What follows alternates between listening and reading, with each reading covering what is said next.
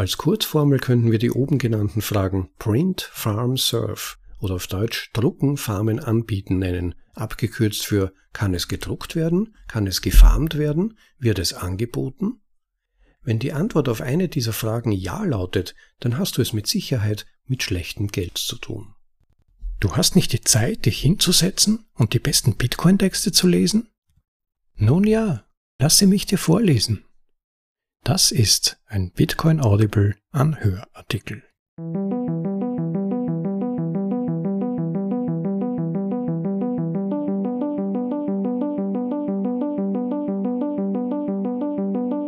Hallo, wie geht's euch heute? Willkommen zurück auf bitcoinaudible.de, dem Podcast mit den besten Artikeln aus dem Bitcoin Space, für euch in die deutsche Sprache übersetzt und vorgelesen zum bequemen Anhören, ob unterwegs oder daheim. Ihr könnt euch ja nicht vorstellen, wie mir während der vergangenen Tage der Kopf geraucht hat. Denn Gigi hat ein weiteres Kapitel seines bevorstehenden Buches 21 Ways veröffentlicht. Wieder einmal hat er darin einige wichtige Konzepte Bitcoins so verständlich und klar erklärt, dass ich sie unbedingt mit euch weiterteilen wollte. Natürlich nicht, ohne euch bei dieser Gelegenheit wieder mal zu ersuchen, Gigis Arbeit mit herzhaften Spenden zu unterstützen. Schaut dazu bitte auf dergigi.com. Jedenfalls, die Dinge so auf den Punkt zu bringen, wie Gigi das im Originaltext tut, war durchaus eine Herausforderung. Aber nun ist sie da und eingesprochen und ich wünsche euch viel Vergnügen bei diesem Ausflug in die Welt der Computerspiele, virtuellen Währungen und zu dem, wo Bitcoin einen weiteren Unterschied macht. Virtuelle Knappheit. Ich wünsche euch gutes Zuhören, vielleicht sogar den einen oder anderen Aha-Effekt dabei und lege nun los mit Bitcoin ist digitale Knappheit. Aus dem Original Bitcoin ist Digital Scarcity von Gigi erschienen zur Blockzeit 756744 auf der gigi.com. Erstübersetzung von der Geier. Ein Zitat von Sharon Lanier. Wir sollten Computer wie moderne Telefone behandeln, deren Zweck es ist, Menschen zu verbinden. Information ist entfremdete Erfahrung. Information ist nicht etwas, das existiert. Tatsächlich existieren Computer nicht wirklich, sie sind nur der menschlichen Interpretation unterworfen. Dies ist ein starker primärer Humanismus, für den ich eintrete. Solange wir uns daran erinnern, dass wir selbst die Quelle unseres Wertes, unserer Kreativität und unseres Realitätssinns sind, wird all unsere Arbeit mit Computern lohnend und schön sein. Zitat Ende. Ein weiteres Zitat von Charles Stross. Es stellt sich heraus, dass die Killer-Applikation für die virtuelle Realität andere Menschen sind. Gestalte eine Welt, die die Menschen bewohnen wollen und die Bewohner werden kommen. Zitat Ende. Über virtuelle Welten gibt es viel zu sagen. Die Informationsrevolution, wie sie genannt wird, dauert bereits mehrere Jahrzehnte an, und es sollte jedem klar sein, dass unsere Welt immer digitaler wird. Aber was genau bedeutet das? Bedeutet es, dass sich die Dinge in etwas verwandeln, das weniger real ist? Wird sich alles entmaterialisieren, auch wir selbst? Steht die Entrückung der Nerds unmittelbar bevor und werden nur jene gerettet, die die Götter der Singularität preisen? Ich hoffe nicht. Es stimmt zwar, dass die Software die Welt auffrisst, aber wir müssen zwischen dem Digitalen und dem Virtuellen unterscheiden. Digital versus virtuell. Wie man in jedem Wörterbuch nachlesen kann, ist digital alles, was in Ziffern ausgedrückt werden kann. Das heißt, jede Information, die in diskreter numerischer Form dargestellt werden kann. In unserer modernen Welt der binären Codierung bedeutet dies alles, das als Nullen und Einsen codiert werden kann. Die Definition aus einem Wörterbuch? Digital Adjektiv.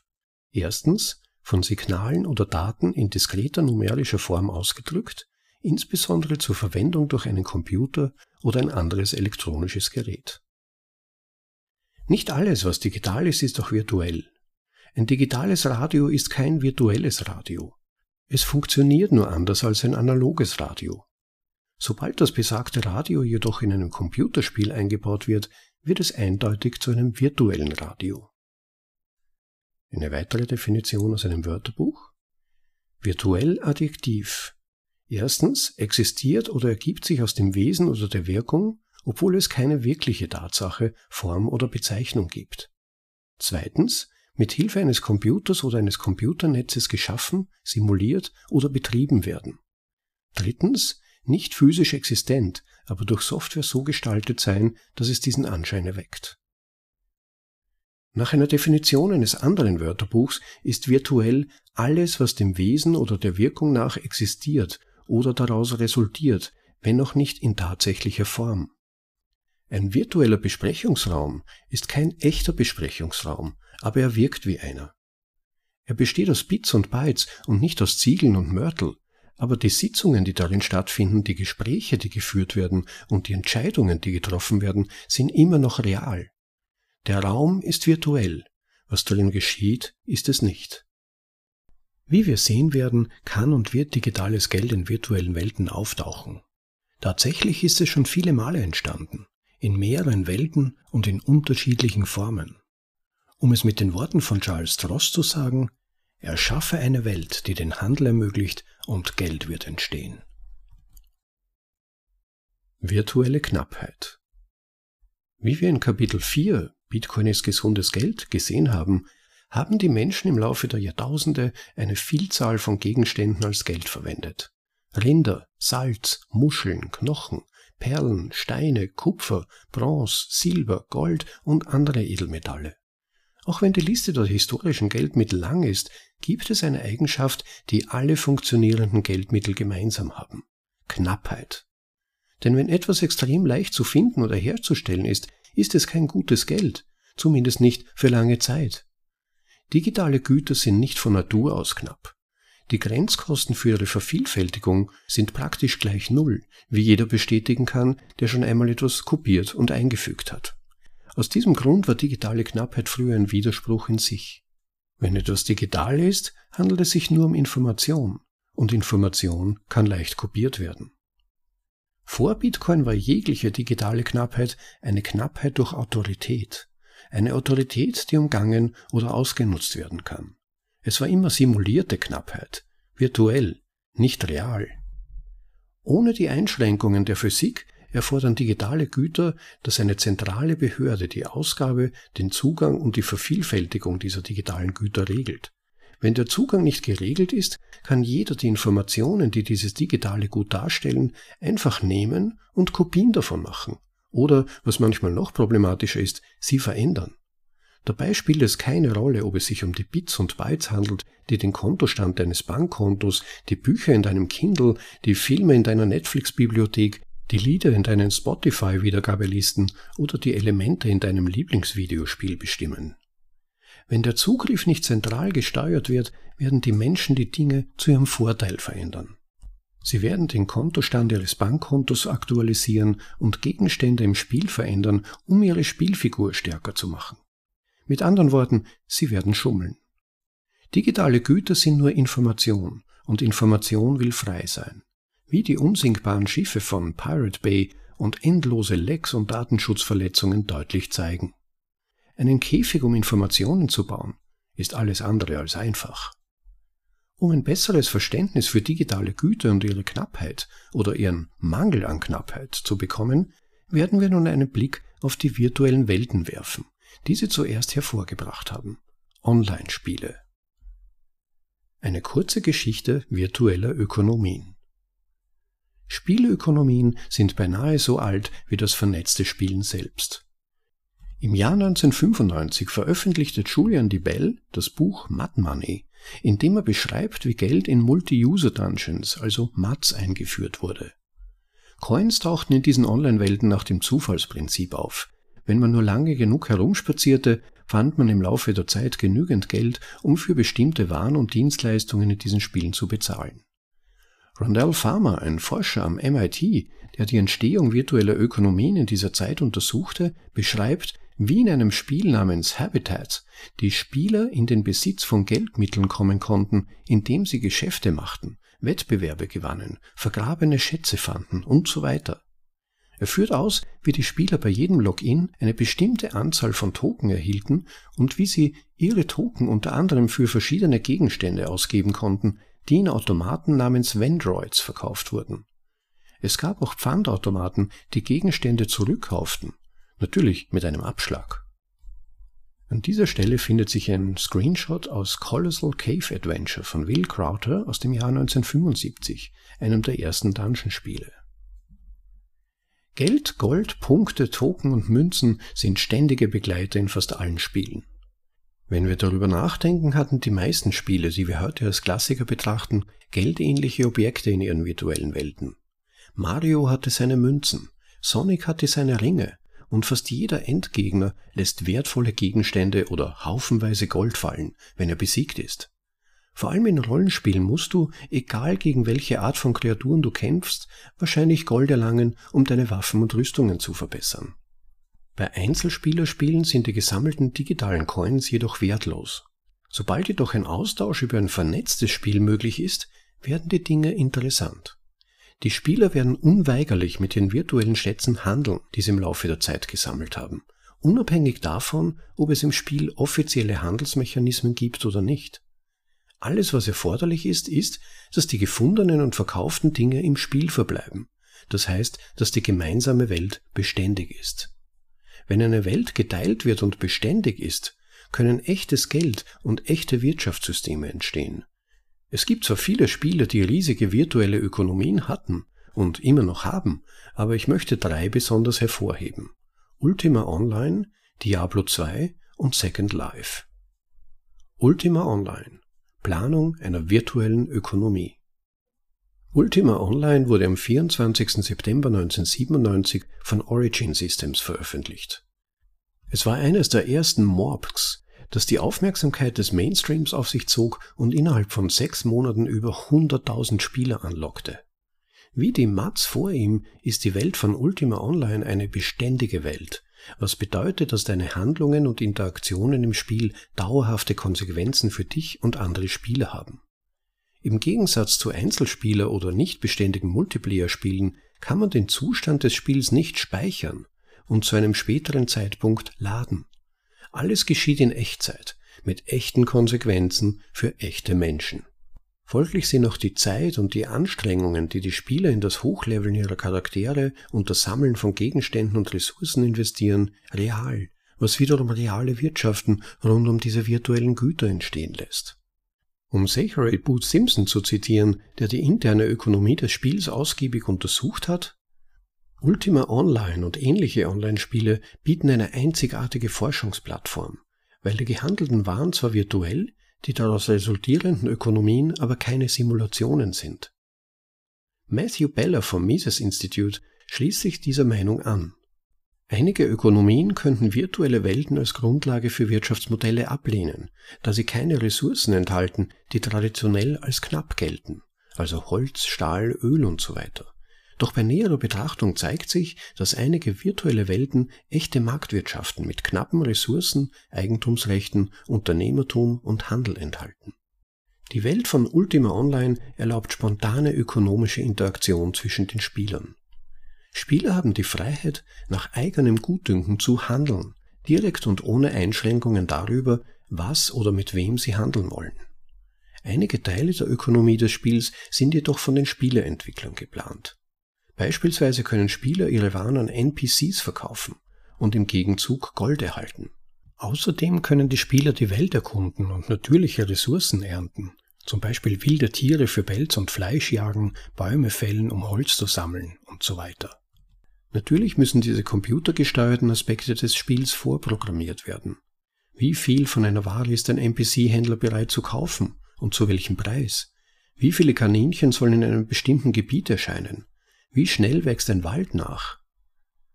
An dieser Stelle findet sich im Artikel die Vergleichsgrafik des ursprünglich entworfenen und des überarbeiteten Wirtschaftsablaufes von Ultima Online. Wie immer fanden menschliche Spieler schnell Muster, die sich ausnutzen lassen. Um den größtmöglichen Nutzen aus der Ausbeutung dieser Muster zu ziehen, setzten viele Spieler Makros und Skripte ein, um ansonsten mühsame Aufgaben zu automatisieren. Beispielsweise automatisierten Spieler die Produktion von Waren, die beim Verkauf an NPCs einen beachtlichen Gewinn einbrachten, so dass sie im Schlaf Geld verdienen konnten.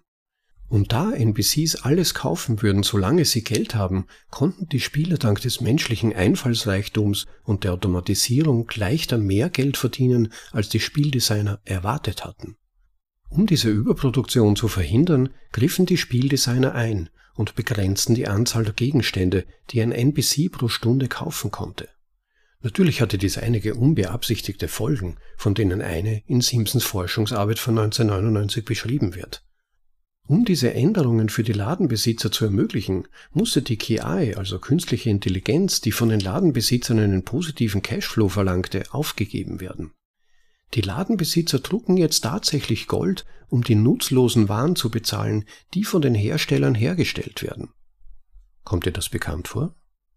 Wie die Geschichte zeigt und dieses Beispiel verdeutlicht, ist die Planung einer Wirtschaft, ob virtuell oder nicht, eine unmögliche Aufgabe.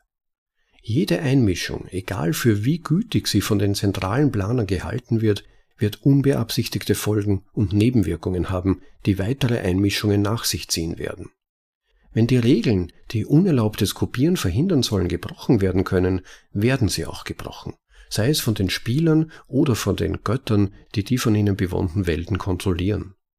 Wie wir immer und immer wieder sehen werden, wenn die Regeln von der physischen Welt losgelöst werden, dann werden Schlupflöcher gefunden, die Regeln geändert und Wirtschaftssysteme werden leiden. Ultima Online ist da keine Ausnahme, wie Simpson aufzeigt. In der Anfangsphase von UO entdeckten die Spieler einen verdeckten Serverfehler, der es ihnen ermöglichte, bestimmte Arten von Gegenständen, vor allem Gold und Reagenzien, zu klonen. Obwohl die Programmierer diesen Betrug schnell entdeckten, dauerte es lange, bis sie ihn behoben hatten. In der Zwischenzeit wurden die bestehenden UO-Welten mit Gold überschwemmt. Die Schätzungen des Inflationswertes reichen von mehrfach Hunderttausenden bis zu Millionen. Die Hyperinflation zerstörte die Goldwirtschaft und die Spieler griffen während dieser Zeit auf Tauschgeschäfte und schlichte Wohltätigkeit zurück. Die gleiche Geschichte spielt sich immer wieder ab, unabhängig davon, ob es sich um virtuelle Welten handelt oder nicht. Wenn jemand einen Weg findet, auf billige Weise mehr Geld zu erschaffen, wird er diesen Vorteil unweigerlich ausnutzen, ungeachtet der langfristigen Folgen. Wie wir sehen werden, gilt dies auch, wenn das Geld zunächst auf natürliche Weise entsteht.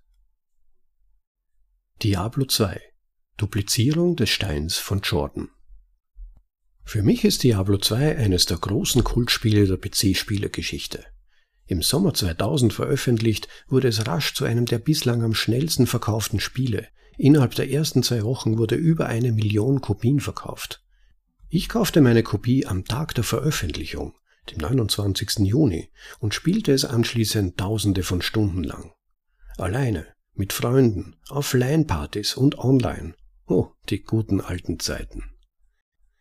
Ähnlich wie Ultima Online zuvor ist Diablo 2 ein RPG, ein Rollenspiel.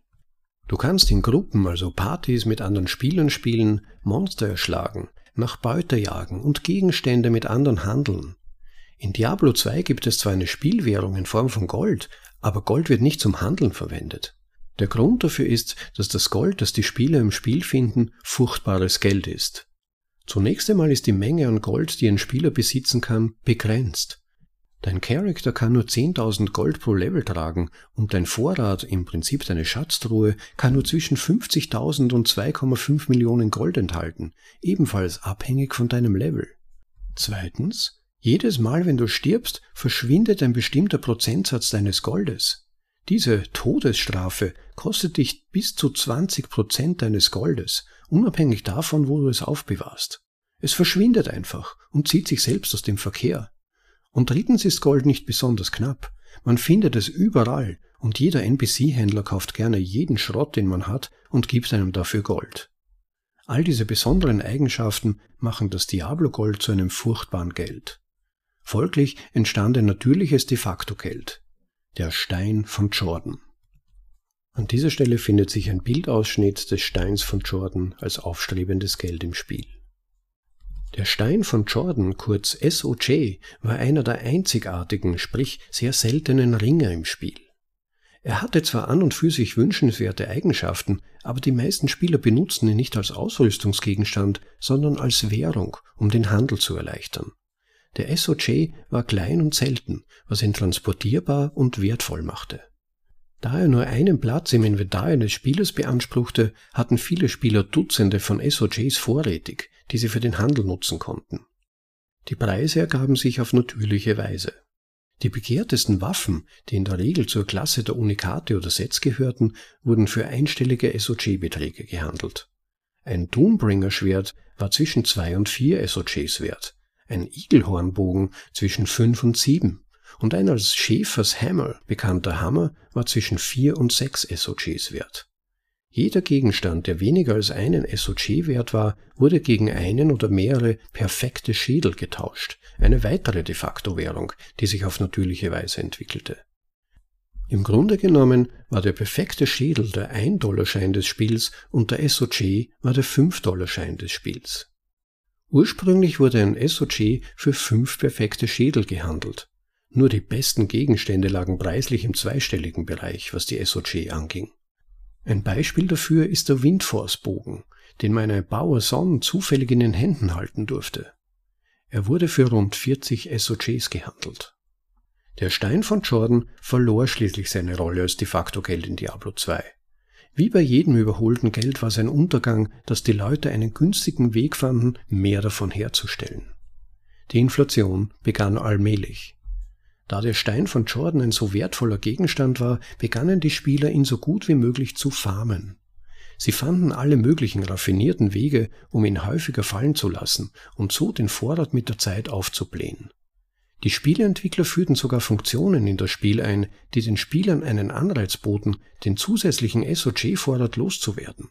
Ein Beispiel, wenn genügend Spieler ihre SOG-Ringe an NPC-Händler verkauften, tauchte ein spezielles Monster auf, das als Uber Diablo bekannt war, ein Klon des Endbosses des Spiels.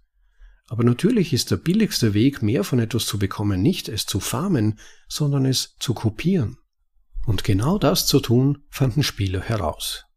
Sie fanden Wege, bestimmte Fehler im Spiel und auf den Servern auszunutzen, die es ihnen ermöglichten, jeden Gegenstand ihrer Wahl zu duplizieren. Diese Dupes, wie sie genannt wurden, waren perfekte Kopien des Originalgegenstands. Im Wesentlichen fanden die Spieler einen Weg, ihre digitalen Gegenstände doppelt auszugeben, ohne dass die Spielserver oder andere Spieler etwas davon mitbekamen. Es dauerte nicht lange, bis die Spielökonomie zusammenbrach. Wie ein Spieler berichtet, am 30. Juni 2003 verließen mehrere wichtige Entwickler Blizzard North, um neue Unternehmen zu gründen. Zu diesem Zeitpunkt lag die SOG-Wirtschaft in Trümmern. Ich erinnere mich noch gut an den Tag, an dem alles zusammenbrach. Die Preise waren seit einigen Wochen immer wieder leicht angestiegen, und als ich mich an diesem Morgen einloggte, um meinen Geschäften nachzugehen, herrschte im Trading-Kanal das reinste Chaos. Sturmschilde wurden für 20 SOG gehandelt, andere höherwertige Gegenstände waren nicht mehr zu bekommen. Die Hochzeit war vorbei, und jeder wusste es. Die einst geschäftigen Trading-Kanäle würden langsam verstummen. Schließlich gelang es den Spieleentwicklern, die Situation in den Griff zu bekommen. Die meisten Fehler, die diese Duplizierung ermöglichten, wurden behoben und es wurden Systeme eingerichtet, um Duplikate zu erkennen und zu zerstören. Natürlich richtete dieser zerstörerische Prozess noch mehr Schaden in der gesamten Ökonomie an, zumindest kurzfristig. Viele Spieler wussten nicht, ob es sich bei ihren Gegenständen um Duplikate handelte oder nicht. Stell dir vor, du wachst eines Tages auf und stellst fest, dass die Hälfte deiner Besitztümer über Nacht einfach verschwunden ist. Im Laufe der Zeit kamen andere Formen von Geld auf. Das Erweiterungspaket Lord of Destruction führte Runenwörter in das Spiel ein, und nachdem das Duping einigermaßen unter Kontrolle gebracht wurde, wurden die Runen, die die atomaren Bestandteile dieser Wörter waren, schließlich zum neuen de facto Geld. Sie haben alle monetären Eigenschaften, die auch die SOG hatten, und zusätzlich variieren sie in ihrer Seltenheit. Dies führte dazu, dass die Runen tatsächlich zu den 1, 5, 10, 20 und 50 Dollar Scheinen des Spiels wurden. Mit der Veröffentlichung von Diablo 3 im Jahr 2012 lebte die Legende um den Stein von Jordan weiter. Als Anspielung auf seine monetäre Verwendung in der vorherigen Inkarnation der Spielserie fügten die Entwickler den folgenden Satz zu den Überlieferungen rund um den Ring hinzu. Der Stein von Jordan ist viel wertvoller, als sein Aussehen vermuten lässt. Die Menschen haben viel dafür gegeben, ihn zu besitzen. Wenn sich Menschen erst einmal auf eine Form des Geldes festgelegt haben, geben sie sich in der Tat große Mühe, mehr von dem kostbaren Gut zu sammeln. Was für Gold und Diamanten in der realen Welt gilt, trifft auch auf die Steine von Jordan und andere seltene Gegenstände im Cyberspace zu. Wie wir sehen werden, gilt dies auch für künstlich knappe Güter wie Designerkleidung und andere Luxusgüter. Second Life, der Interventionismus von Linden Lab. Die 2003 ins Leben gerufene virtuelle Welt von Second Life wurde schnell zu einem wirtschaftlichen Phänomen. Second Life unterscheidet sich von den zuvor genannten Spielen, da es sich nicht einmal unbedingt um ein Spiel handelt. Du jagst keine Monster und gehst nicht auf Schatzsuchen. Du bist einfach ein Bewohner einer virtuellen Welt. Es ist ein alternativer Ort, um sich zu treffen und Dinge zu tun. Eine Welt, in der du alles und jeder sein kannst, der du sein möchtest. Mit anderen Worten, es ist eine Gelegenheit, ein zweites Leben zu beginnen. Die Bewohner von Second Life stellen alle Arten von virtuellen Gütern her. Kleidung, Fahrzeuge, Häuser, Skulpturen, Spielereien, Kunstwerke, alles, was in 3D modelliert werden kann. Die Bewohner können Kosmetika kaufen, um das Aussehen ihrer Avatare zu verbessern, genau wie wir es in der realen Welt tun. Haut, Haare, Schmuck, benutzerdefinierte Animationen. Wenn du es dir vorstellen kannst, wird es jemand herstellen und an dich verkaufen. Neben Gegenständen bieten einige auch Dienstleistungen für ihre Mitbewohner an. Unterhaltung, Bildung, Beratung, Unternehmensführung, Nachrichten und ja, sogar Bankgeschäfte. Infolgedessen gaben viele Leute ihren Job im wirklichen Leben auf, um sich ganz auf ihre Arbeit in Second Life zu konzentrieren. Die Waren mögen zwar virtuell sein, aber die Gewinne sind es nicht. Und es dauerte nicht lange, bis die ersten Selfmade-Millionäre von Second Life auftauchten. Im Jahre 2006 wurde Ainshi Chang in ihrem First Life als Ailing Grave bekannt, die erste Person, die in Second Life mehr als eine Million Dollar verdiente. Sie benötigte zweieinhalb Jahre, um ihr Vermögen aufzubauen, wobei sie hauptsächlich im virtuellen Immobiliengeschäft tätig war. 2009 wuchs das Gesamtvolumen der Wirtschaft von Second Life auf 567 Millionen US-Dollar an, mit Bruttoeinkünften der Einwohner von 55 Millionen US-Dollar. Zum Zeitpunkt der Erstellung dieses Artikels sind in Second Life zu jeder Zeit etwa 50.000 Einwohner in der virtuellen Welt eingeloggt und das jährliche BIP beläuft sich auf etwa 500 Millionen US-Dollar. Um Matthew Beller zu zitieren, die Wirtschaft von Second Life kann mit der eines kleinen, vom Tourismus abhängigen Landes verglichen werden. Im Spiel selbst sind jedoch keine US-Dollars im Umlauf. Die Währung in Second Life ist der Linden-Dollar, benannt nach Linden Lab, dem Unternehmen, das Second Life entwickelt hat. Einwohner können Linden-Dollar erwerben, indem sie sich von ihren echten Dollars an einer von Lindenleib bereitgestellten Börse trennen. Auch wenn der Wechselkurs zwischen dem Lindendollar und dem US-Dollar nicht festgelegt ist, ist der Gott in dieser Wirtschaft immer noch Lindenleib. Das Unternehmen kontrolliert alle Aspekte des Spiels, von der Geldpolitik über die Physik bis hin zu der Frage, was in welcher Region erlaubt ist und wer sich dort niederlassen darf und wer ausgeschlossen wird. Kurz gesagt, Lindenleib hat die Macht, die Regeln zu brechen und einzugreifen, wenn sie es für richtig halten. Und das haben sie getan.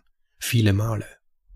Die meisten dieser Gesetze von Linden, wie sie in der Community bekannt wurden, wurden vom Unternehmen initiiert, um die virtuelle Welt in eine bestimmte Richtung zu lenken oder die Gewinne von Lindenlab zu verbessern.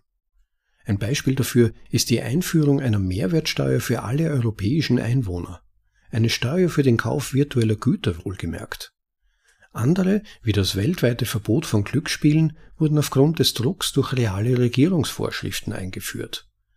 Um die Ankündigung dieser neuen Politik zu zitieren, Second Life-Bewohner müssen die Gesetze der Bundesstaaten und des Bundes einhalten, die für regulierte Online-Glücksspiele gelten, auch wenn sowohl die Betreiber als auch die Spieler der Spiele außerhalb der USA wohnen. Wie bei allen komplexen Systemen führen Eingriffe oft zu einer ganzen Reihe komplizierter Folgeprobleme.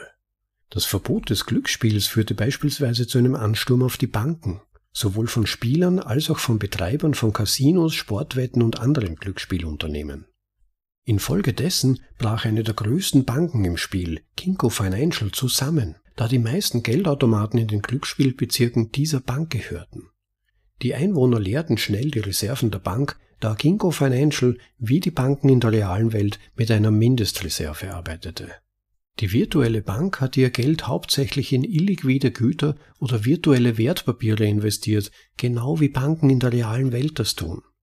Später wurde es als Schneeballsystem bezeichnet, genau wie Hm, du verstehst schon. Daraufhin folgte ein weiteres Gesetz von Linden. Linden Lab aktualisierte seine Nutzungsbedingungen an verschiedene Richtlinien und führte eine neue Regel für alle Bewohner seiner virtuellen Welt hinzu. Jeder, der in Second Life einen zinsbringenden Dienst anbietet, muss eine Banklizenz für das reale Leben besitzen. Der Grund dafür? Rechtliche Risiken. Das folgende ist ein direktes Zitat aus dem Second Life Blog. Ab dem 22. Januar 2008 wird es verboten sein, Zinsen oder eine direkte Rendite auf eine Investition, ob in Lindendollar oder einer anderen Währung, von einem Objekt, wie zum Beispiel einem Geldautomaten in Second Life, ohne den Nachweis einer gültigen behördlichen Registrierungserklärung oder eines Finanzinstituts anzubieten. Wir führen diese Richtlinie ein, nachdem wir Beschwerden von Einwohnern, Bankaktivitäten und das Gesetz geprüft haben, und wir tun es, um unsere Einwohner und die Integrität unserer Wirtschaft zu schützen. Second Life zeigt zwei Dinge sehr deutlich. Erstens, ein komplexes System künstlich zu regulieren ist nicht nur schwierig, sondern wird fast immer unbeabsichtigte Folgen haben, die das Problem noch verschlimmern könnten. Zweitens, wenn man ein zentralisierter und identifizierbarer Rechtsträger ist, der die Macht hat, die Regeln zu ändern, wird der Staat aus der realen Welt eingreifen. Aus dem kontrollierten Laborexperiment, das Second Life darstellt, kann man viel lernen. In vielerlei Hinsicht ist es Lindenleibs nicht gelungen, eine stabile und kontrollierte Kreislaufwirtschaft zu schaffen, selbst mit der gottähnlichen Macht, die sie über alle Aspekte des Spiels haben. Wie Joseph Potts es ausdrückte, ob im realen oder dem virtuellen Leben. Die Schöpfung von Geld durch Fiat führt zu Booms und Busts, und das sogar in einer Welt, in der die Regierung alle Werte schaffen kann und dies auch tut. Gaming und virtuelle Währungen heute. Online-Spiele und die durch sie geschaffene Spielökonomie sind auf dem Vormarsch. Für diejenigen, die mit Computerspielen aufgewachsen sind, ist das Ausgeben von Geld für spielinterne Güter so normal wie das Bezahlen für andere digitale Waren und Dienstleistungen wie Songs, Filme oder E-Books. Die Menschen werden weiterhin lächerliche Summen für Kosmetika und Statussymbole ausgeben. Dabei scheint es keine Rolle zu spielen, ob diese Güter im echten Leben oder in virtuellen Welten existieren. Luxuriöse Autos, teure Uhren, Schmuck, Designerkleidung, virtuell oder nicht, das Geld, das die Menschen dafür ausgeben, ist real. Das bekannteste Spiel, das mit dem Kauf von kosmetischen Luxusgütern Geld verdient, ist derzeit wahrscheinlich Fortnite. Das 2017 veröffentlichte Free-to-Play-Spiel hat mehr als 100 Millionen Spieler angezogen und nimmt monatlich hunderte Millionen von Dollar ein hauptsächlich durch den Verkauf von Ingame-Gegenständen wie Skins, Charakteren, Emotes und so weiter. Noch einmal, diese Gegenstände sind reine Accessoires. Sie verbessern weder den Charakter noch das Gameplay in irgendeiner Weise, abgesehen von der Optik. Einige der selteneren Skins werden für Hunderte und manchmal sogar Tausende von Dollar verkauft. Sie sind virtuelle Sammlerstücke für eine digitale Generation. Die jüngste Inkarnation von Counter-Strike, Counter-Strike Global Offensive, ist ein weiteres Spiel, das teure Kosmetik verkauft. Als einer der beliebtesten Ego-Shooter der Welt sind die einzigen Teile deines Charakters, die du ständig siehst, deine Hände und die Waffe, die du mit ihnen hältst. Natürlich werden die kosmetischen Designs in CSGO auf das angewendet, was du siehst, die Waffen. Während die meisten dieser Waffenskins nahezu wertlos sind, werden einige der seltenen Skins auf Sekundärmärkten regelmäßig für Tausende von Dollar gehandelt. Einige Skins sind an Meisterschaften gebunden und erscheinen daher einzigartig, wie zum Beispiel der Dragon Lore vom Boston 2018 Mayor, der im Januar 2018 für über 61.000 US-Dollar verkauft wurde. Einige Sammler scheinen sogar noch mehr für den Kauf eines einzigen Skins bezahlt zu haben, Berichten zufolge bis zu doppelt so viel, über 100.000 US-Dollar. An dieser Stelle im Artikel findet sich eine Abbildung des Dragonlore EWP Skins, das 2018 für 61.000 Dollar verkauft wurde. All dies zeigt, dass die Spieler, wenn sie sich selbst überlassen sind, riesige Wirtschaftssysteme aufbauen, solange die Spielmechanik dies zulässt. Eines der besten Beispiele für eine florierende Wirtschaft dank geringer Eingriffe ist EVE Online, eine Morpg-Weltraumsimulation. Das Spiel war Schauplatz der wahrscheinlich teuersten Schlacht in der Geschichte des Spiels. Das Blutbad von BR5RB, benannt nach dem Sternensystem, in dem die Schlacht stattfand. Spieler können in dieser virtuellen Welt 7800 Sternensysteme besuchen, um sie zu erforschen, abzubauen, Handel zu treiben und natürlich gegen andere Spieler zu kämpfen. Diese besondere Schlacht fand im Januar 2014 statt. Die Verluste aller Beteiligten beliefen sich damals auf 11 Billionen interstellarer Kredit, ISK, oder 330.000 US-Dollar. Ich kann mich nur den Worten von Markus Carter, Kelly Bergstrom und Daryl Woodward anschließen – Internet Spaceships are serious business. Keine Diskussion über Geld im Spiel ist vollständig, ohne den König des Goldfarmings zu erwähnen, zumindest was die Auswirkungen auf die reale Welt betrifft. World of Warcraft. Der virtuelle Goldrausch und die Goldfarmen, die er hervorbrachte, sind etwas ganz Besonderes. Während das Gold virtuell war, waren die meist kriminellen Organisationen, die gegründet wurden, um die Ingame-Währung systematisch zu ernten, alles andere als das. Die Idee war einfach. Man heuerte eine Gruppe von Leuten an, bezahlte sie dafür, bis zu 20 Stunden am Tag zu spielen und verkaufte das Gold, das sie im Spiel fanden, an andere Spieler. Gegen echtes Geld, versteht sich. Einige trieben diese Idee auf die Spitze. Unternehmen rüsteten Lagerhäuser um, um so viele PCs und Mitarbeiter wie möglich darin unterzubringen. Die einzige Aufgabe dieser Mitarbeiter bestand darin, das Spiel zu spielen und Gold zu farmen. In noch extremeren Fällen wurden Gefängnisinsassen gezwungen, die ganze Nacht lang das digitale Gut zu farmen. Wie Paul Tassi 2011 in Forbes schrieb, es wurde entdeckt, dass in einer unbekannten Anzahl chinesischer Gefängnisse im ganzen Land Insassen nicht nur zu körperlicher, sondern auch zu elektronischer Arbeit gezwungen wurden und nachts als Goldfarmer für World of Warcraft arbeiteten. Es stellte sich heraus, dass die Gefängnisdirektoren mit Zwangsarbeit im Spiel mehr Geld verdienten, als sie dies mit guter alter körperlicher Zwangsarbeit in der realen Welt machten. Gefangene wurden genötigt, zwölf Stunden Schichten im Spiel zu arbeiten und verdienten dabei bis zu 900 US-Dollar pro Tag für die Gefängnisdirektoren.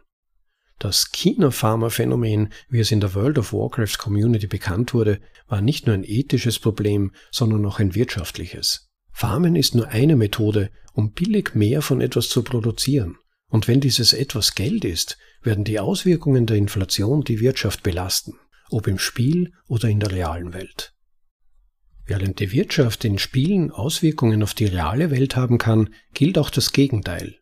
Wirtschaftliche Ereignisse in der realen Welt können Auswirkungen haben, die die virtuelle Welt stören. Ein solches Beispiel ist die Hyperinflation in Venezuela, die viele Menschen dazu veranlasste, Gold und andere wertvolle Ingame-Gegenstände zu farmen, um über die Runden zu kommen. Venezolaner, die über einen Computer und einen Internetzugang verfügten, sahen sich gezwungen, ihre Jobs in der realen Welt aufzugeben, da das Farmen und der Verkauf virtueller Güter an Spieler auf der ganzen Welt, manchmal unter Verwendung von Bitcoin als zwischengeschaltetem Tauschmittel, mehr Geld einbrachte, als sie regelmäßig verdienen konnten. Wie der Economist witzelte, das Gesetz von Angebot und Nachfrage wird in Venezuela ignoriert, aber nicht online. So viele Venezolaner bauten virtuelle Güter an und handelten mit ihnen, dass virtuelle Welten wie RuneScape im Jahr 2019 während der venezolanischen Stromblackouts ihre eigene Wirtschaftskrise erlebten. Man stelle sich einen lebendigen Marktplatz vor und plötzlich, eines Tages, kann die große Mehrheit der Händler und damit der Waren nicht mehr auftauchen. Schließlich gibt es keinen Onlinehandel, wenn man gezwungen ist, offline zu sein, weil der Strom ausgefallen ist. All diese Beispiele zeigen, dass Spiele Mikrokosmen sind, wenn es um Wirtschaft und die Schaffung und Kontrolle von Geld geht. Der Unterschied zwischen dem Lindendollar, World of Warcraft Gold, Fortnite V-Bucks, dem Euro und dem US-Dollar liegt im Maßstab, nicht in der Natur. Während V-Bucks von Epic Games, dem Unternehmen, das Fortnite entwickelt hat, erzeugt und kontrolliert werden, wird US-Dollar von der US-Notenbank erzeugt und kontrolliert. Das eine betrifft Millionen von Menschen, das andere Milliarden. Der Mechanismus, der diese Gelder in Schach hält, die Spielregeln, wenn man so will, ist in beiden Fällen dasselbe. Ein zentraler Erlass. Die Welten sind zwar virtuell, aber die Zeit und Mühe, die die Menschen bereit sind, in den Aufbau und die Ausstattung ihrer Avatare zu investieren, sind es nicht. Folglich können in virtuellen Welten reale Volkswirtschaften entstehen. Wie wir jedoch gesehen haben, sind diese virtuellen Ökonomien weder langfristig beständig noch unabhängig von ihren virtuellen Schauplätzen. Hierin liegt der Knackpunkt virtueller Währungen. Sie werden durch einen zentralen Erlass geschaffen, verwaltet und am Leben erhalten. Sie existieren nur in ihrem jeweiligen Bereich, im Spiel oder anderswo. Folglich überschreiten sie keine Grenzen. Es ist unmöglich, das Geld im Spiel außerhalb des Spiels auszugeben. Genauso wie es unmöglich ist, die Bolivars oder Lira außerhalb der gescheiterten Staaten auszugeben. Doch selbst wenn sie innerhalb der Grenzen dieser ummauerten Gärten gefangen sind, werden die Menschen Wege finden, ihre virtuellen Waren auf realen Marktplätzen zu handeln, egal ob sie dazu berechtigt sind oder nicht. Sobald dies geschieht, schreiten in der Regel die Behörden ein. Die Unternehmen, die die virtuellen Welten realisieren, greifen aus Eigeninteresse ein oder weil sie von einer Regierung dazu gezwungen werden, wie es bei Second Life der Fall war. In den meisten Fällen wollen die Unternehmen ein Stück vom Kuchen abhaben, einen Anteil an jeder Transaktion, die innerhalb ihrer Welt stattfindet. Ironischerweise ist dies auch einer der Gründe für staatliche Eingriffe. Auch sie wollen ihren gerechten Anteil. Eigentlich ist es ganz einfach. Wenn eine Welt von einer einzigen Instanz kontrolliert und realisiert wird, ist sie anfällig für Manipulationen. Früher oder später wird sie aufhören zu existieren und mit ihr alles, was in ihr existierte. Was wir brauchen, ist eine nicht virtuelle Welt, eine beständige Welt, eine Welt, die sich weigert zu verschwinden. Aufstrebendes Geld in einer nicht virtuellen Welt. Bitcoin ist in zweierlei Hinsicht anders. Erstens beruht der Wert von Bitcoin nicht auf einem zentralen Erlass. Wie bei Gold sind seine Knappheit und Beständigkeit nicht auf eine Autorität zurückzuführen, sondern auf die Realität. Gold ist knapp, weil physikalische Gesetze seine Herstellung und Produktion außerordentlich kostspielig machen. Gold verschwindet nicht, weil es praktisch unzerstörbar ist. Mit Bitcoin werden digitale Objekte ins Leben gerufen, Satz, die an die digitale Welt des Bitcoin-Netzwerks gebunden sind. Inwiefern unterscheidet sich dies von den verschiedenen Spielwährungen, die vor Bitcoin entstanden sind? Es ist anders, weil sich sowohl die Umgebung als auch die Geldeinheiten mit der Zeit natürlich entwickeln. Bitcoin wird nicht per Dekret instanziert und auch die Satz werden nicht per Dekret ins Leben gerufen. Die Geldeinheiten von Bitcoin, ihr Wert und Bitcoins Schauplatz entstehen auf natürliche Weise im Lauf der Zeit, durch freiwillige Interaktion aller, die bereit sind, daran teilzunehmen. Der Unterschied liegt in der Art der Umgebung wie auch in der Ausgabe und Kontrolle der Geldeinheiten, die, wenn sie zentral gesteuert werden, die Quelle und Wurzel allen monetären Übels sind, wie Hayek zu treffend sagte. Zitat Der freie Handel mit Geld scheint mir sowohl vorzuziehen als auch praktikabler zu sein, als der utopische Plan, eine neue europäische Währung einzuführen, die letztlich nur dazu führen würde, die Quelle und Wurzel allen monetären Übels, das staatliche Monopol der Ausgabe und Kontrolle von Geld noch tiefer zu verankern. Zitat Ende. Das Problem der Ausgabe bezieht sich auf die Geldeinheiten selbst. Wer kann mehr davon herstellen? Das Problem der Kontrolle bezieht sich auf das Umfeld, in dem diese Geldeinheiten leben. Wer kann die Regeln ändern? Ganz allgemein ausgedrückt ist dieses Problem immer dasselbe. Es gibt Objekte, und es gibt die Umgebung, in der diese Dinge existieren können, der jeweilige Schauplatz. In der physischen Welt nennen wir die Beziehung zwischen den Objekten physikalische Gesetze, weil sie nicht gebrochen werden können, und den Schauplatz nennen wir das Universum. Auch in der Welt der Spiele gibt es Objekte und Schauplätze, Gegenstände, die den Spielern mehr Macht verleihen, und die virtuellen Welten, in denen sie leben. Während die meisten spielinterne Gelder wie der Lindendollar per Dekret eingeführt werden, entstehen einige spielinterne Gelder auf natürliche Weise, wie die monetäre Verwendung des Steins von Jordan in Diablo 2 beweist. Wenn es um Fiat-Geld geht, ist der Schauplatz der Nationalstaat. Früher waren die Objekte physisch, Münzen und Papierscheine. Heute sind sie weitgehend virtuell, Nullen und Einsen auf einem Zentralbankenserver. In jedem Fall hat Fiat-Geld nichts mit der ökonomischen Realität zu tun. Es ist ein erfundenes Konstrukt, weshalb alle Fiat-Gelder mit der Zeit verschwinden. Entweder bricht das Geld durch Hyperinflation zusammen oder der Schauplatz bricht durch das Ende der Nation zusammen. Ob wir Computerspiele oder Fiat-Geld betrachten, die Fragen, die wir stellen müssen, wenn es um Geld geht, sind dieselben. Wer kann mehr davon erzeugen? Gibt es eine Möglichkeit, es effektiv zu bewirtschaften? Und was am wichtigsten ist, wer hat das Sagen im Schauplatz? Die Geschichte zeigt, dass alle Regeln, die gebrochen werden können, auch gebrochen werden. Deshalb können wir das Folgende mit Überzeugung behaupten. Wenn es sich um virtuelle, von der Realität losgelöste Objekte handelt, können sie nach Lust und Laune geschaffen werden. Wenn es einen Mechanismus gibt, um mehr von einem gewünschten Gut herzustellen, ob virtuell oder nicht, werden findige Menschen einen Weg finden, dies auf effiziente Weise zu tun. Wenn der Schauplatz virtuell ist, wenn die Umgebung also von der Realität abgekoppelt ist, können die Spielregeln willkürlich geändert werden. Und was noch katastrophaler ist, der Schauplatz kann verschwinden.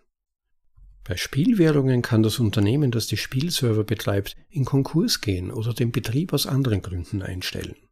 Bei Fiat-Währungen kann der Staat, der dich zwingt, sein Fiat-Geld zu verwenden, in Konkurs gehen oder aus anderen Gründen aufhören zu existieren.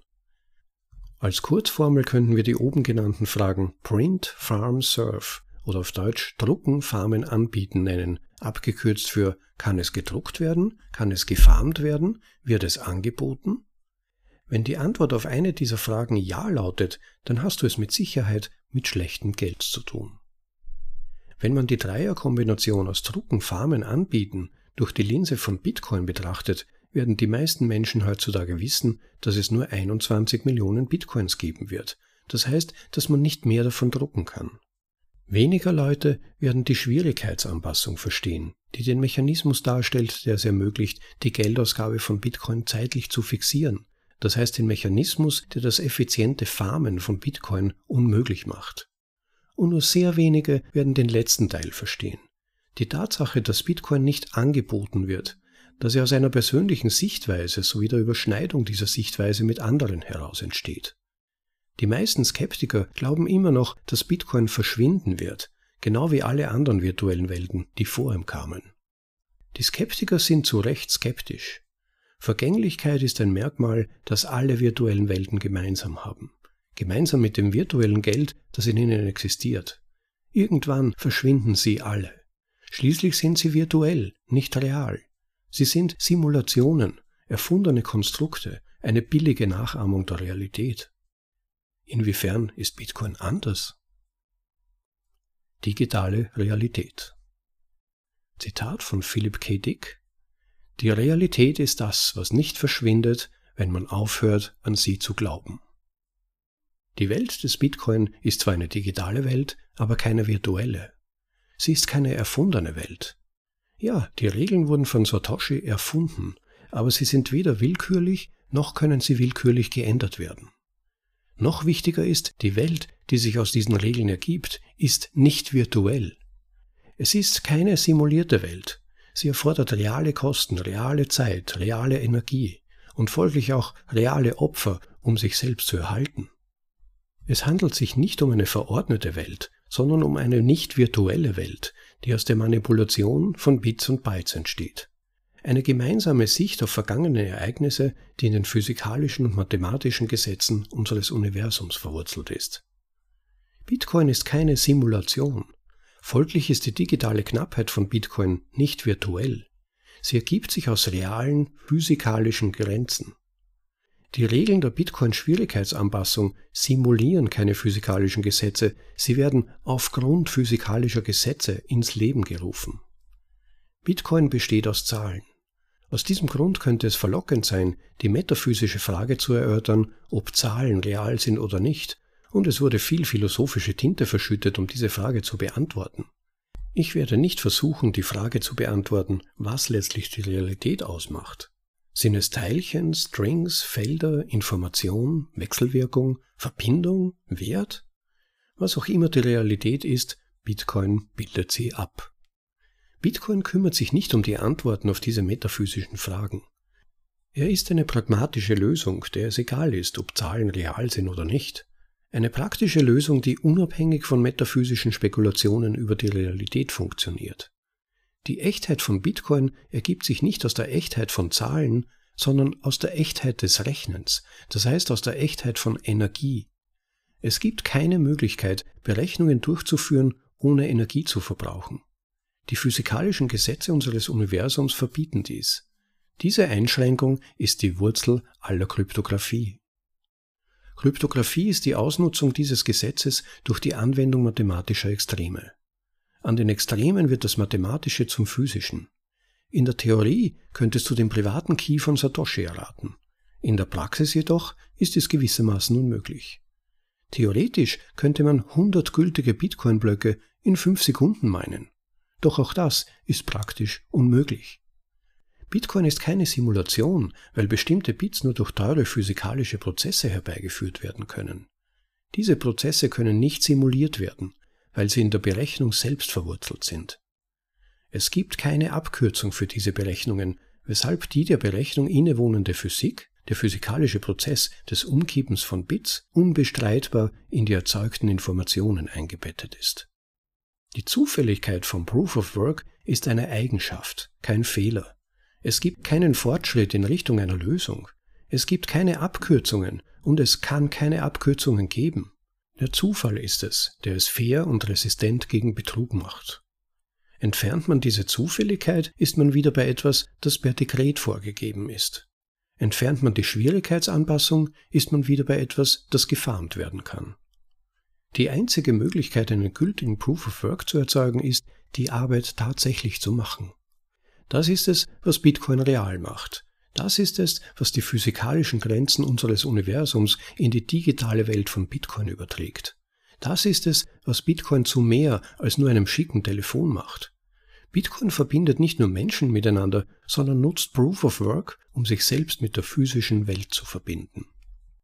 Über das Proof of Work lässt sich nicht streiten. Die Informationen, die durch Proof of Work ins Leben gerufen werden, können nur existieren, weil bestimmte Dinge in der realen Welt geschehen sind.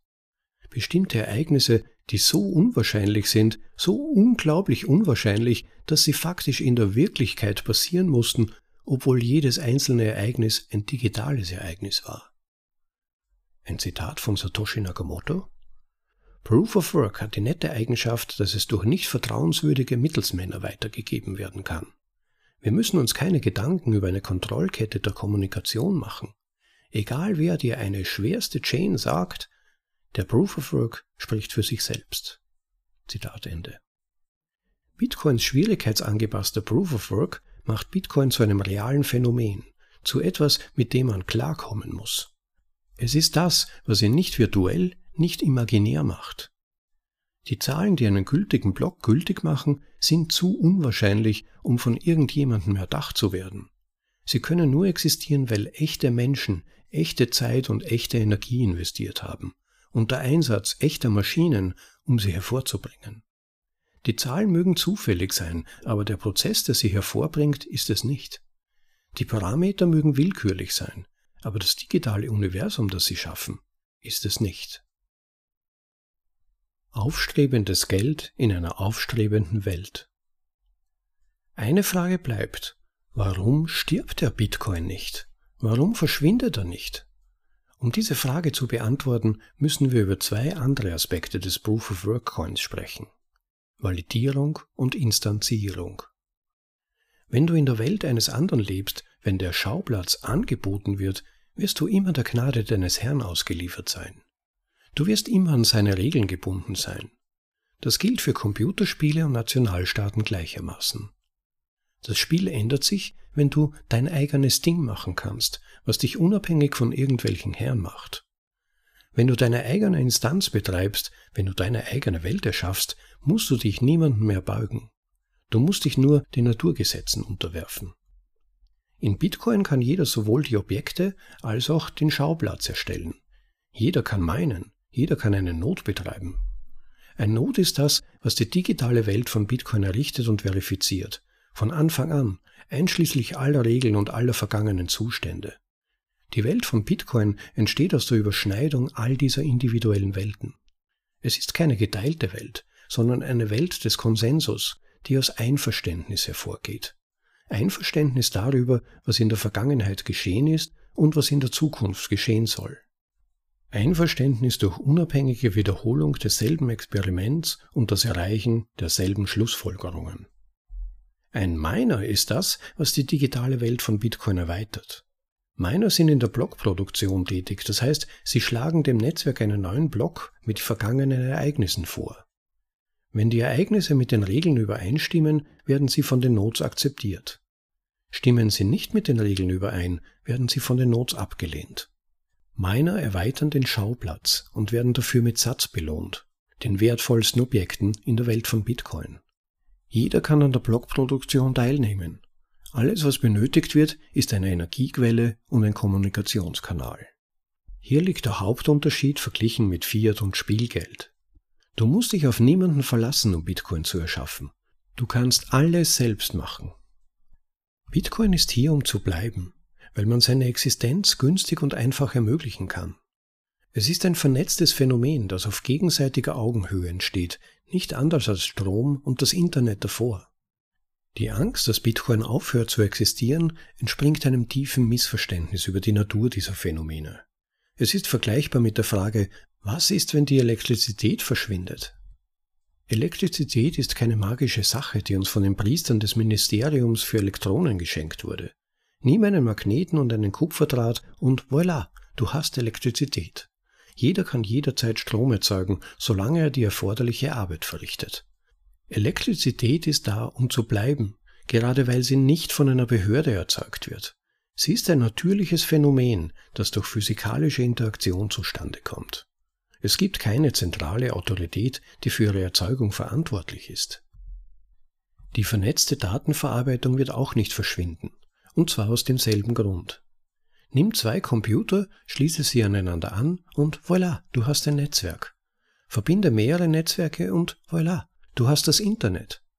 Die Sache mit dem Internet ist, dass es am nützlichsten ist, wenn es am größten ist, weshalb wir ein Internet haben und nicht viele. Das gleiche gilt für Bitcoin. Lasse kostenlose und quelloffene Software auf deinem Computer laufen, verbinde ihn mit einem anderen Node mit kompatiblen Konsensusregeln und voilà, du hast Bitcoin. Durch den Einsatz von Konsensussoftware entscheidest du, welche Regeln für dich wichtig sind. Mit anderen Worten, du entscheidest, was Bitcoin ist, und du bist es, der es zustande bringt, sowohl philosophisch als auch technisch. Es gibt keine Server. Du erschaffst deine eigene Welt. Und wenn du Glück hast, überschneidet sich deine Sicht auf die Welt so weit, dass du mit anderen kommunizieren und handeln kannst. Es steht dir frei, diese Welt zu erweitern, sowohl in Übereinstimmung mit den Regeln, der Blockproduktion als auch durch die Einführung neuer Regeln in Forks. Wenn deine Regeländerung nicht kompatibel ist, dann hört deine Welt auf, sich mit den Welten der anderen zu überschneiden und du strandest auf einer einsamen Insel. Im Gegensatz zu den meisten virtuellen Welten entsteht die Welt von Bitcoin aus der Überschneidung individueller Standpunkte. Sie wird nicht von Autoritäten bedient, sondern entsteht organisch aus der Übereinkunft Gleichgesinnter. Die Ausdehnung dieser digitalen Welt ist physisch und kostspielig. Die Verifizierung ist mathematisch und billig. Es ist diese Asymmetrie, die die Spieltheorie hervorbringt, die alles in Gleichgewicht hält. Solange sich jemand für gerechtes, zensurresistentes und vom Staat unabhängiges Geld interessiert, solange wird Bitcoin existieren. Selbst wenn dieser jemand nur eine Person ist. Selbst wenn dieser jemand nur du bist. Fazit. Vor Bitcoin war alles digitale Geld virtuelles Geld. Die meisten virtuellen Gelder sind Fiat-Geld. Sie sind nur deshalb Geld, weil irgendeine Autorität es sagt. Selbst als Geld auf natürliche Weise in vernetzten Spielen auftauchte, waren die Welten, die diese Schauplätze bilden, immer virtuelle Welten. Sie wurden von zentralen Behörden entworfen, kontrolliert und unterhalten. Autoritäten mit der Macht, die Regeln zu ändern, etwas, das sie immer tun werden, entweder aus Eigeninteresse oder aus Not. Wie wir gesehen haben, wird der Staat eingreifen und eine Regeländerung erzwingen, wenn eine zentrale Autorität ausgemacht werden kann. Der Unterschied zwischen Spielgeld und Fiatgeld liegt im Maßstab, nicht in der Natur. Beide sind virtuell. Simulationen, die nicht mit der Realität verbunden sind. Und mit der Einführung von CBDCs werden beide auch vollständig digital sein. Bitcoin ist das erste Geld, das digital, aber nicht virtuell ist. Vor Bitcoin beruhte jede Verbindung zwischen dem digitalen und dem physischen immer auf Vertrauen und menschlicher Interpretation, nicht auf der physischen Realität. Die Verbindung von Bitcoin zur realen Welt wird durch Zahlen und ihre mathematischen Beziehungen definiert, Beziehungen, die so extrem sind, dass sie nur durch reale Ereignisse in der realen Welt zustande kommen können. Folglich sind die Prozesse in Bitcoin nicht Gegenstand von Meinungen oder Interpretationen. Sie sind keine Simulation, weshalb Bitcoin auch nicht angehalten, neu gestartet oder gestoppt werden kann. Die metaphysischen Eigenschaften von Bitcoin sind unabhängig von der metaphysischen Natur von Zahlen. Die Tatsache, dass Bitcoin nur Zahlen ist, ist unbedeutend. Was wichtig ist, ist der Prozess, der diese Zahlen hervorbringt. Und das ist ein Prozess, der nicht gefälscht, erschwindelt oder simuliert werden kann. Wir wissen ohne jeden Zweifel, dass die einzige Möglichkeit, einen gültigen Bitcoin-Block zu generieren, darin besteht, echte Energie in der realen Welt aufzuwenden. Jaron Lanier witzelte, dass Information nicht etwas ist, das existiert. Dem stimme ich nicht zu.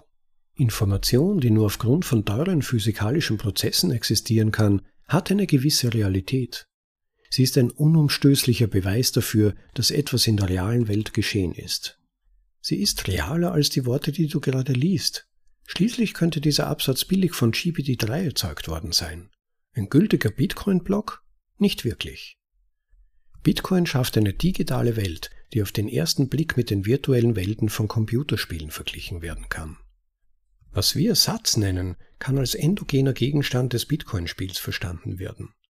Wie wir in Kapitel 3, Bitcoin ist magisches Internetgeld, gesehen haben, hat ein Satz während der ersten zehn Monate keinen monetären Wert. Die Geldwertigkeit von Satz musste sich erst im Laufe der Zeit herausbilden, was Bitcoin zu natürlichem Geld und nicht zu Fiat-Geld macht. Sats haben alle Eigenschaften, die für gutes Geld erforderlich sind. Deshalb werden sie als Geld verwendet so wie der Stein von Jordan in der virtuellen Welt von Diablo 2 natürliches Geld war und Gold in der physischen Welt natürliches Geld war. Im Gegensatz zum Stein von Jordan können Satz jedoch von jedem instanziert werden, was sie beständig macht. Und im Gegensatz zu Gold sind Satz von Natur aus digital. Wenn es um Geld geht, sind zwei Fragen von größter Bedeutung. Erstens, wer hat die Befugnis, es zu erschaffen? Und zweitens, kann der Mechanismus der Geldschöpfung missbraucht werden.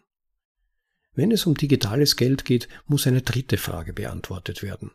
Wer hat das Sagen auf dem Schauplatz? In den virtuellen Welten des Computerspiels und des Fiat-Geldes hat derjenige das Sagen, der die Server betreibt. In Bitcoin bist es du und nur du allein, der das Sagen hat. Du und die Wahrheit sind die letzte Instanz, ermöglicht durch Mathematik und die physikalischen Gesetze unseres Universums. Die Fragen rund um das Drucken, Farmen und Anbieten weisen auf die Gründe hin, warum digitale Währungen in der Vergangenheit gescheitert sind und warum CBDCs in Zukunft scheitern werden. Erstens, Administratoren missbrauchen ihre Befugnisse und drucken einfach mehr. Zweitens, Spieler finden Wege, um mehr davon billig zu erzeugen. Drittens, der Schauplatz hört zu existieren auf, entweder durch Konkurs, Intervention oder Zusammenbruch. Die Kombination von nicht simulierbarem Proof of Work mit billiger, unabhängiger Verifizierung und Instanzierung ist es, was Bitcoin von allen anderen Währungen vor ihm unterscheidet. Bitcoin schafft einen digitalen Schauplatz, nicht einen virtuellen. Er wird durch die Realität definiert, nicht durch eine Behörde. Die Verwendung von Sats als Geld ist natürlich entstanden, nicht per Dekret.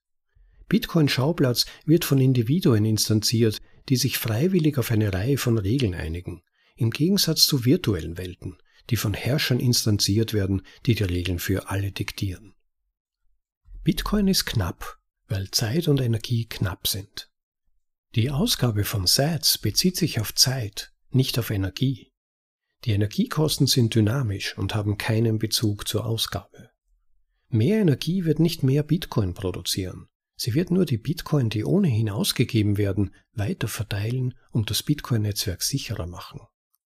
Wie wir in Kapitel 2 Bitcoin ist Zeit gesehen haben, ist die Tatsache, dass die Produktion von Blöcken Elektrizität erfordert, ein Feature, kein Bug. Sie agiert als fälschungssicheres, kostspieliges Signal, das dazu dient, einen vertrauenswürdigen Zeitpfeil aufzubauen, wie auch einen transparenten und öffentlich überprüfbaren Schutzschild für die Vergangenheit. Es ist ein Anti-Cheat-Mechanismus, der sicherstellt, dass die Vergangenheit nicht kostengünstig verändert werden und zukünftige Emissionen nicht effizient gefarmt werden können. Folglich ist der Energieverbrauch von Bitcoin kein Nebenprodukt der Schaffung von Sats, sondern ein Nebenprodukt der Nachfrage nach einer fairen Verteilung von Sats. Wenn die Nachfrage nach Sats bei Satoshi und nur bei Satoshi allein geblieben wäre, wäre der Energieverbrauch von Bitcoin nahezu null. Wenn dies während der gesamten Bootstrapping, also Initialisierungsphase von Bitcoin so geblieben wäre, hätte Satoshi 100% der anfänglichen Coinverteilung gehabt. Nach der Bootstrapping-Phase wird es immer noch um die faire Verteilung von Sats gehen, aber die Sats werden gezahlt, nicht emittiert. Die Energienutzung hat also mit Dezentralisierung und Sicherheit zu tun, mit nichts anderem. Kurz gesagt, Bitcoins können nicht gedruckt werden, da sie automatisch im Laufe der Zeit herausgegeben werden. Das System kann nicht betrogen werden, weil Energie nicht kopiert werden kann. Proof of Work kann nicht simuliert werden und die Schwierigkeitsanpassung verbietet das Farmen von Blöcken. Jeder kann an allem teilnehmen, alles instanzieren und überprüfen. Bitcoin ist ein digitaler Gegenstand in einer digitalen Umgebung, der durch physikalische Prozesse hervorgebracht und am Leben erhalten wird. Es ist die Kombination des Physischen mit dem Digitalen, die dem Bitcoin seine Macht verleiht. Eine digitale Ware, die mit Lichtgeschwindigkeit verschickt werden kann und unerbittlich mit den physikalischen Gesetzen unseres Universums verbunden ist. Es ist digitales Gold, kein virtuelles Gold. Virtuelle Währungen sind ebenso wie Spielwährungen und Fiat-Währungen nicht knapp, da für ihre Schaffung weder Zeit noch Energie erforderlich sind. Gottähnliche Wesen können sie aus dem Nichts erschaffen. Das gilt selbst dann, wenn das Geld auf natürliche Weise in einem virtuellen Schauplatz entsteht, wie es in Diablo 2 der Fall war. Solange der Schauplatz virtuell ist, kann er kontrolliert und abgeschaltet werden. Der Unterschied zwischen Zentralbanken und Spieleentwicklern besteht in der Quantität, nicht in der Qualität. Gold war ein gesundes Geld, das auf natürliche Weise in der physischen Welt entstanden ist. Es hat nicht das Problem eines verschwindenden Schauplatzes, denn für Gold ist der Schauplatz das physische Universum. Bitcoin ist ein gesundes Geld, das auf natürliche Weise in der digitalen Welt entstanden ist. Während seine Monetarisierung voranschreitet, werden mehr und mehr Menschen verstehen, dass auch Bitcoin nicht das Problem eines verschwindenden Schauplatzes hat. Für Bitcoin ist der Schauplatz das mathematische Universum. Und solange eine einzige Kopie der Timechain intakt bleibt, wird Bitcoin überleben. Die Körperlichkeit von Gold ist sein größter Nachteil. Es ist ein physisches Objekt in einer physischen Umgebung. Folglich kannst du es weder in deinen Kopf speichern noch mit Lichtgeschwindigkeit an andere verschicken. Bitcoin fixes this, beziehungsweise Bitcoin löst dieses Problem. Es ist ein digitales Gut in einer digitalen Umgebung, hervorgebracht und geschützt durch physische Prozesse, die nicht betrogen werden können. Bitcoins Proof of Work vergegenständlicht sowohl die Blöcke von Bitcoin als auch die darin enthaltenen Geldeinheiten. Und es ist diese Vergegenständlichung von Informationen, die es Bitcoin ermöglicht, über das bloß Virtuelle hinauszugehen. Aber Bitcoin überschreitet mehr als nur das Virtuelle. Er übertrifft auch alle anderen Währungen, die es vor ihm gab, indem er etwas einführt, das nicht weiter verbessert werden kann. Etwas, das es in der physischen Welt nicht gab und nicht geben kann. Absolute Begrenzung durch eine Endinflation von Null. 21 Millionen. Absolute Knappheit. Das war Digitale Knappheit. Im Originaltitel Digital Scarcity von Gigi. Ja, vielen Dank an Gigi für diesen unterhaltsamen, aber zugleich auch anregenden Text, der wirklich so manche Frage bezüglich den Unterschieden von Virtualität und Digitalität beantworten sollte. Speziell wenn es um die Unterscheidung sogenannter digitaler Währungen und Bitcoin geht. Ich möchte es an dieser Stelle dabei gut sein lassen und keinen längeren Kommentar mehr anfügen. Der Text war sehr umfangreich und meine Stimme braucht nun wirklich etwas Erholung. Vergesst aber bitte nicht, Gigis Website zu besuchen und überlegt auch sein Autorenwerk zu unterstützen. Er freut sich über Unterstützung via Patreon, spontanen Spenden und so weiter. Ihr findet alle auf www.dergigi.com aufgelistet. Und klickt euch auch bitte zum Originaltext durch. Der ist auf seiner Website verlinkt, auch auf unserer eigenen Website bitcoinaudible.de. Der Originaltext enthält auch einige gute Illustrationen zu den Denkkonzepten und Modellen, die er im Artikel vorstellt. Und last but not least, vergesst bitte auch nicht den Subscribe-Button in der App bzw. unserem Stream zu klicken. Das hilft euch, keine Folge zu verpassen und dem Podcast selbst ein bisschen bekannter zu werden und die besten Artikel zu Bitcoin weiter im deutschen Sprachraum zu verbreiten. Dasselbe passiert natürlich auch, wenn ihr Podcast-Folgen selbst in euren Chatgruppen auf Twitter, Facebook oder wo immer ihr euch sonst im Internet herumtreibt, teilt. Falls ihr Anregungen für empfehlenswerte weitere Artikel, die ihr gerne auf Deutsch hören würdet oder sonstiges Feedback habt, nur her damit, lasst von euch hören. Und damit wünsche ich euch noch einen super Tag, genießt das Leben, freut euch dran. Ciao, euer Rob. Thank you.